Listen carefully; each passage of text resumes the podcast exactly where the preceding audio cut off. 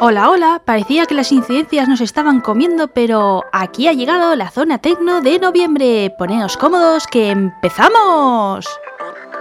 Y espero que no continúe con esta grabación porque entonces ya me da algo. Y bueno, ¿de qué va a tratar este episodio? Pues vamos a hablar de plataformas para blogs.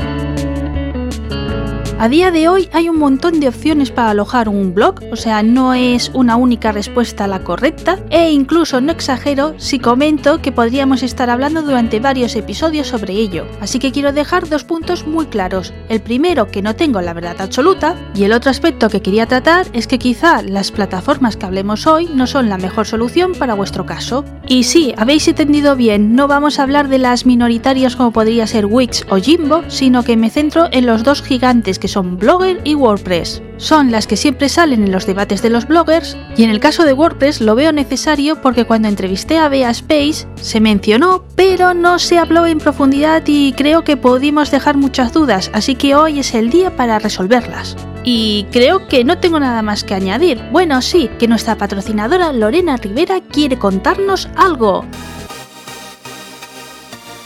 Soy Lorena de Una Emoción tras otra soy abogado de profesión y acompañador emocional por vocación. Y quiero invitarte a mi entrenamiento gratuito de formación en acompañamiento emocional a los procesos legales. Una alternativa exclusiva e innovadora. Forma parte de la primera generación y comienza conmigo una transformación. Iniciamos el próximo 8 de diciembre.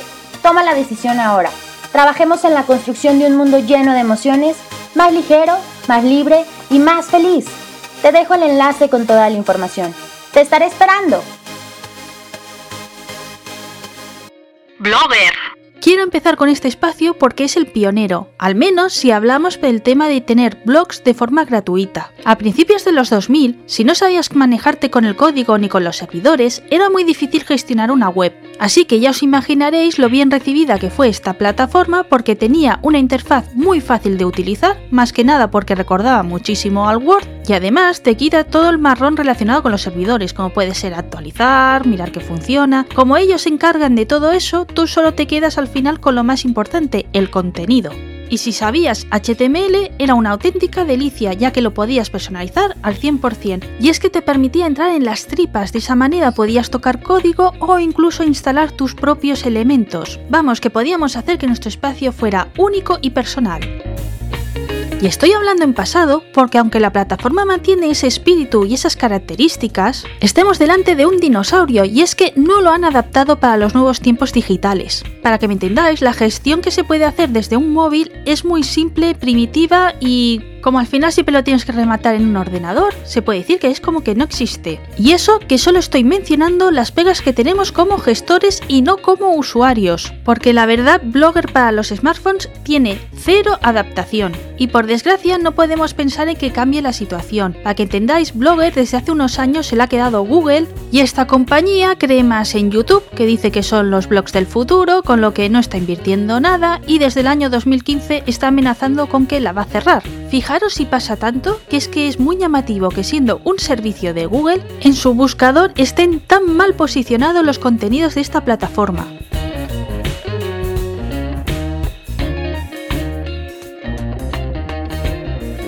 Por todo esto, si me estáis escuchando porque queréis empezar una bitácora, os diría honestamente que no es el mejor espacio para empezar. Pero si al final me decís, oye, es que tengo que utilizar Blogger sí o sí por esta función, me parece perfecto y simplemente os comento de que tengáis presente esta información que os acabo de dar wordpress.com. Como veis, tiene un dominio al final, y es que WordPress en verdad son dos productos, wordpress.com y wordpress.org, que hablaremos de él justo cuando termine con el .com. Bien, con el WordPress de este apartado podemos decir que es la competencia directa de Blogger. Con esto me refiero que es gratuito y que nos da el servicio WordPress, o sea, es su propio servidor y entonces él instala los plugins, las actualizaciones y nosotros solo nos centramos en el diseño y en el contenido.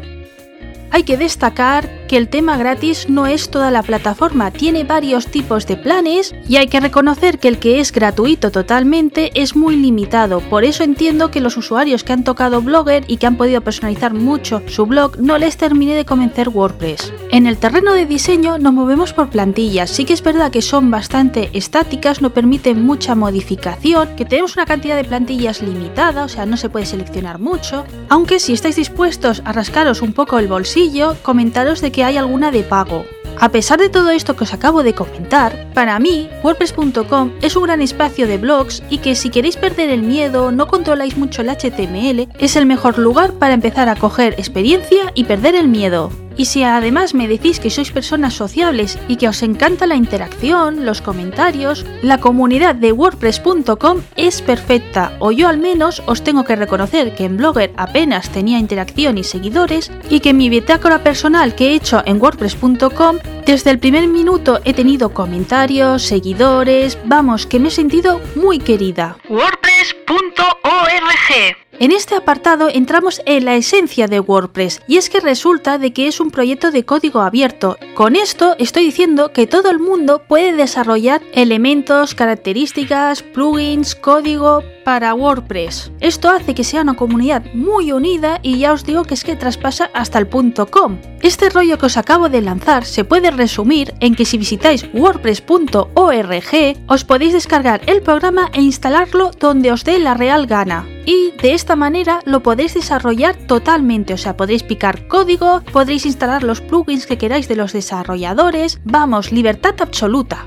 Entonces diréis, ¿y cuál es la trampa? Pues bueno, que cuando he dicho instalar donde queráis es un servidor propio, entonces normalmente estas cosas pues cuestan dinero.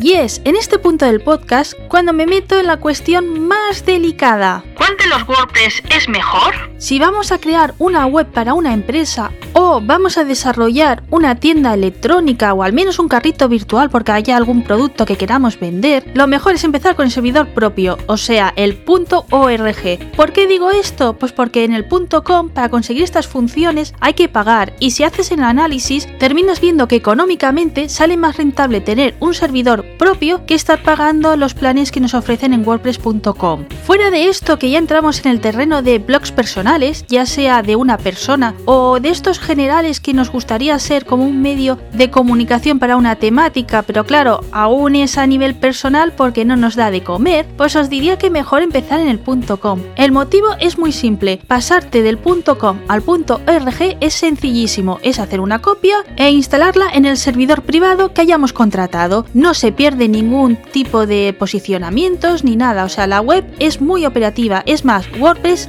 ya tiene pensado de que ese paso puede suceder, así que lo tiene todo preparado para que el SEO no se vea afectado. Así que si habéis leído algún artículo que demoniza el wordpress.com, quitaros el miedo, porque posiblemente esos compañeros tienen intereses ocultos, y es que muchos servidores dan enlaces de afiliación que lo que hacen que si nos registramos mediante ellos, estas personas conseguirán una pequeña comisión misión. El único detalle que es real que no podemos participar si estamos en el .com es en plataformas de post patrocinados. Esto sucede porque estas plataformas nos obligan a incluir un archivito o modificar el código de la plantilla que claro en el .com no tenemos acceso. Así que la pregunta que hay que contestarse es ¿te sale rentable pagar un servidor propio para tener esta opción habilitada? Y no he cogido la fórmula de obtener beneficios económicos porque la verdad es que es muy limitado. Yo por ejemplo las bloggers que conozco me han reconocido que como máximo se paga en el servidor, así que no es un negocio muy rentable. Y en mi humilde experiencia también se puede decir de que echa la ley, echa la trampa. Y es que vale, no podremos acceder a ese tipo de plataformas, pero ¿quién nos para en buscarnos nuestros propios post patrocinados? Sin ir más lejos, una servidora para poder financiar el micrófono con el que os estoy hablando, abrí esa opción y bueno, pues me salieron bastantes. Y sí, que tienes que hacer mucho pico pala, mucho preguntar, mucho ir por detrás, pero oye, es que para la otra opción también, porque en serio, ese tipo de mercadillos llegan muy pocas ofertas y al final pues también tienes que terminar haciendo lo mismo que estoy haciendo yo. Y bueno, con esto creo que no me he dejado nada en el tintero. Si lo pensáis o queréis debatir conmigo, ya sabéis que por comentarios me encantará participar con vosotros. Antes de despedirme, por eso, nos faltan dos cositas. La primera... Y el sello de la capitana de este programa es para... Hola, soy Mamá Cocina. Y yo Papá Cocina. Y esto es Baby Cocina. Bueno, aquí estamos, mamá y papá cocina. Antes que nada queremos eh, agradecerte, Vanessa, Gracias, Vanessa. Por eh, invitarnos a tu podcast. Eh, la verdad es que nos ha hecho muchísima ilusión. Queremos agradecerte también eh, tu apoyo en las redes sociales, bueno, en Twitter sobre todo. Y de verdad que, bueno, pues estamos muy contentos de que nos dejes un huequito en este espacio tuyo, ¿no? De, los podcasts. Bueno, pues Entonces, vamos, vamos a hablar un poquito de nuestra página web para que la conozcáis. Baby Cocina es una página web de recetas especializada en recetas para niños y bebés, donde podéis encontrar muchísima variedad de, bueno, de estas recetas. Pero bueno, bueno, bueno. Parece que lo estás leyendo, pero no, no tenemos ninguna chuleta ni nada, pero parece que lo estás leyendo. Pues sí, eh, bueno, un, poco poniéndonos, eh, eh, poniéndoos en, en antecedentes para aquellas personas que no nos conozcáis, hablaros un poquito más eh, a nivel personal, ¿no? Mm, bueno, sobre, sobre nuestra historia un poco, ¿no? Somos padres que trabajamos en casa desde hace unos años, coincidiendo con el nacimiento de nuestra primera hija. Empezamos a buscar formas de ganarnos la, la vida desde casa, educamos en casa a nuestros tres hijos y entonces, bueno, pues nos surgió la, la idea de empezar a hacer páginas web. Baby Cocina es una de las muchas webs que tenemos, tenemos muchísimas y teníamos ganas de tener una web de recetas porque la verdad es que nos gusta la, la cocina muchísimo, eh, nos gusta también hacer recetas con los peques y demás y creíamos que, que iba a encajar muchísimo con nuestra forma de, de trabajo, ¿no? Y hablar también te gusta, ¿eh? Sí, también. Bueno, nuestra, nuestra página web es www.babycocina.com. Es una página web donde además eh, los usuarios, lectores de la página web, si os apetece, podéis subir vuestras propias, vuestras propias recetas y bueno, pues colaborar. Es, es una idea que tenemos de crecimiento de la página web para que así pues sea algo más colaborativo. Y que se Sí. cree una comunidad Sí. de padres y madres pues que publican sus recetas, que no tiene por Esa qué es la ser- idea. Esa es la idea porque para nosotros, eh, bueno, pues sería fascinante, ¿no? Poder crear una comunidad detrás de Baby Cocina. A día de hoy estamos creando mucho contenido. Eh, nuestra idea siempre es conseguir visitas a través de mm, Google y poquito a poco intentar hacer una comunidad. Eh, bueno, vemos que se nos acaba el tiempo. Vanessa nos ha dejado un límite de tiempo de aproximadamente unos tres minutos y ya estamos alcanzando. De verdad, os invitamos a, a nuestra web y sobre todo lo más importante es que os pueda aportar algo positivo. Estamos para lo que eh, necesitéis. Hasta luego, eh, Vanessa, tres minutos. Baby Cocina. Y nada, un beso y os escucharemos a, a la, bueno, a los otros proyectos y propuestas que, que traerá Vanessa en este podcast. Un beso a todos. Hasta luego. Y bueno, pues nos vemos por Baby Cocina. Vanessa, un beso y a todos los oyentes. Hasta otro día.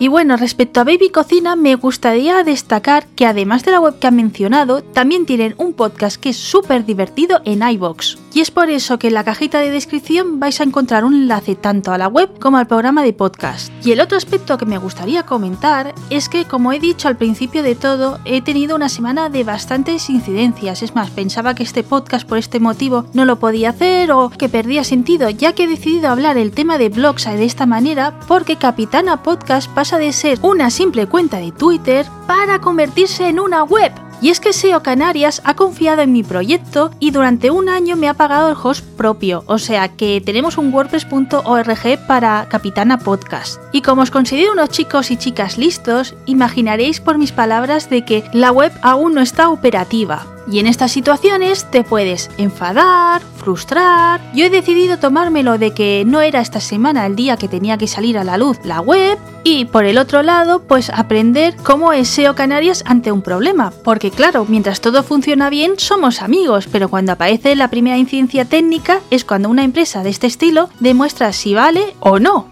Y hay que decir que han respondido fantásticamente.